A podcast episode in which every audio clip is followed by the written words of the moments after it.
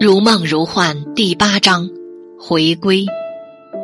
生命体修行人在开启了觉醒之路后，便踏上了回归的旅程。回归，归向哪里？归向灵魂觉醒。回归是灵魂的渴望与期盼。在修行人踏上觉醒之路时，灵魂便开始慢慢的苏醒，一分苏醒，一分回归。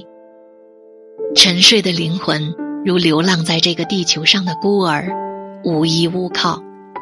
当他感觉到前方有一束光，温暖而又明亮，灵魂似乎找到了归属，找到了方向，便会寻光而行。沉睡的灵魂在苏醒的刹那喜极而泣，他终于找到了回归的路，踏上了回家的旅程。生命体进入梦幻游戏中是迷失的，他所有的记忆、所有的能量是被封印的，灵魂体也似乎被冻结。他就像一个囚徒进入了游戏场，由业力牵引着，东碰西撞，不由自主。在轮回的漩涡中，生命体饱尝苦难与悲伤，或喜或忧，或苦或愁。完全不能做主，可谓是业为刀俎，我为鱼肉，任由业力宰割。沉睡中的灵魂可叹又可悲，灵魂体原本是光洁亮丽的，无数次轮回中沾染了沉重恶业，被一层一层恶业包裹住了，就这样在窒息中昏睡而去，历时长久。无力自拔，灵魂体任由外面的躯壳迷惑颠倒，随波逐流。当生命体修行人开始修行，并按照导师的方法精进消除业力，积功累德，灵魂上的捆缚开始一层一层的松开。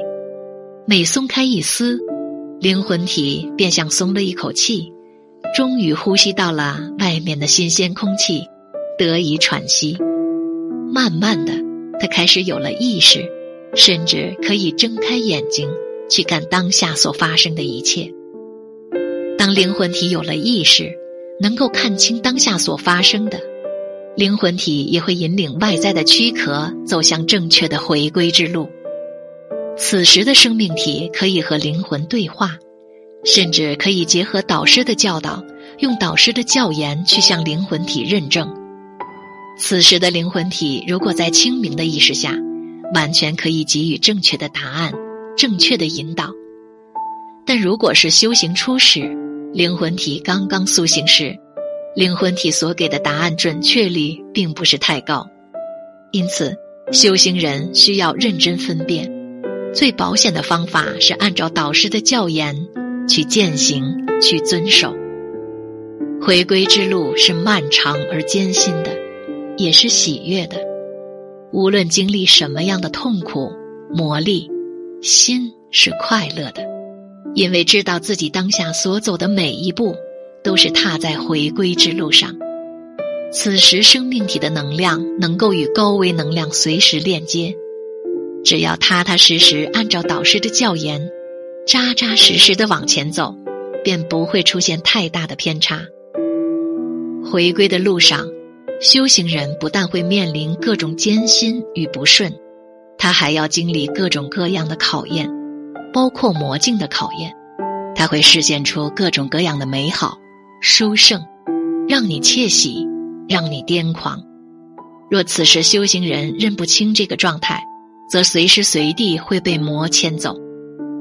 这个魔从何而来？说到底，还是修行人自己内心的贪念造成的。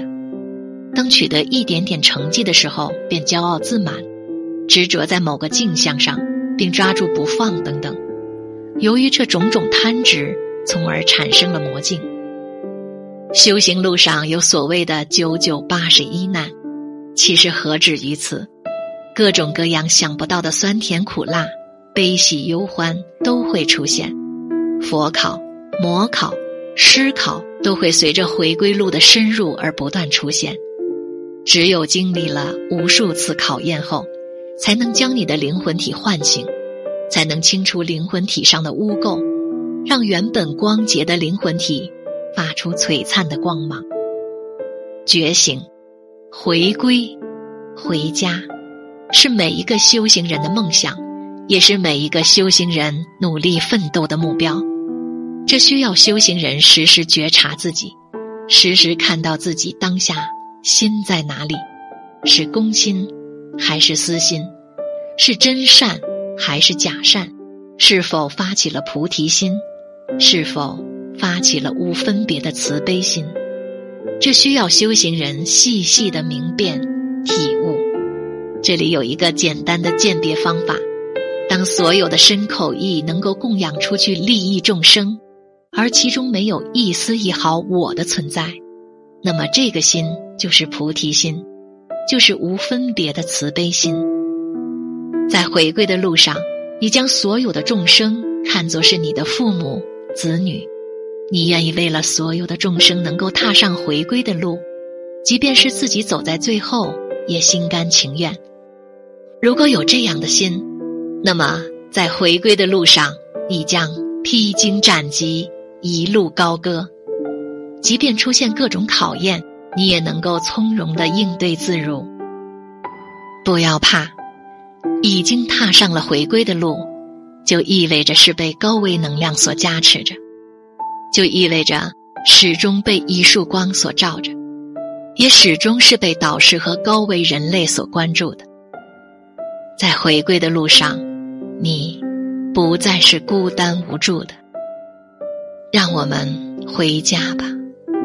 回到我们初来时的地方，回到极乐的故乡。